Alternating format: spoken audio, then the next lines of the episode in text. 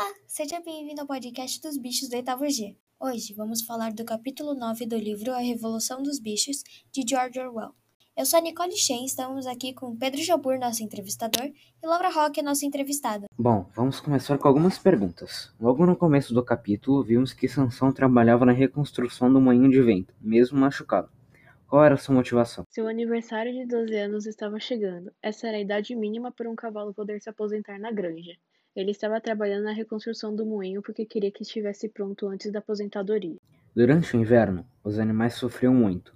Tinham que trabalhar o dia inteiro, mesmo que estivessem com fome e frio. As rações de todos os animais foram reduzidas, menos as dos porcos e dos cachorros. Por que você acha que ninguém reclamou?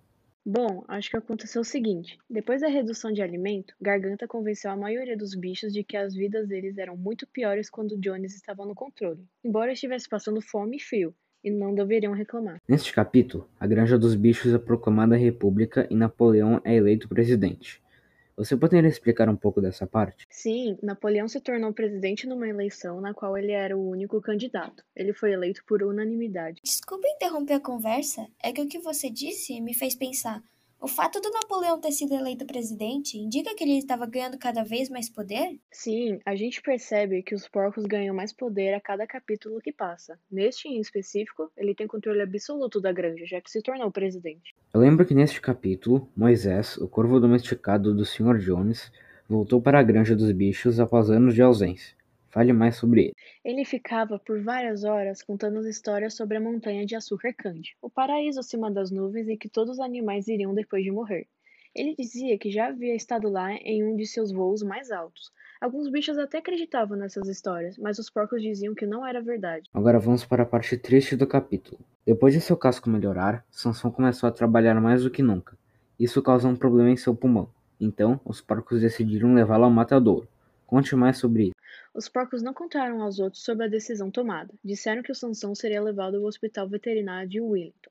Quando a charrete que levaria Sansão chegou na granja, puxada por dois cavalos, os animais perceberam que, na sua lateral, estava escrito que ela pertencia ao matadouro. Os animais ficaram surpresos e tentaram impedir a charrete de levar Sansão, sem sucesso. Sim, sim. Dias depois do Sansão ser levado, Garganta disse que ele havia falecido no hospital veterinário e inventou suas últimas palavras. Criou uma desculpa para justificar a placa e os animais acreditaram na mentira dele. Eu fiquei chocado nessa parte.